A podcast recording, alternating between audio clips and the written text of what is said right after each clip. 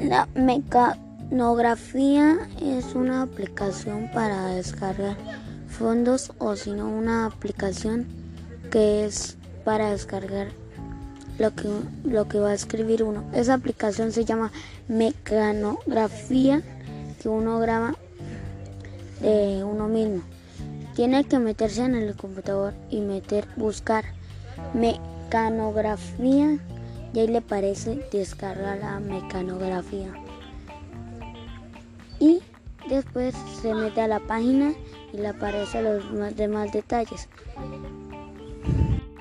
Y se puede descargar en cualquier equipo porque cuesta de megabytes. 53 de megabytes y lo podrás descargar en en la aplicación del computador para descargar la aplicación el mecanografía que uno tiene de la de la descargación de, mecanografía. Se puede realizar y se puede y se puede dañar la, aplicación porque la, descarga porque si dice tu tipo de estatus se desactiva y se puede desactivar los archivos.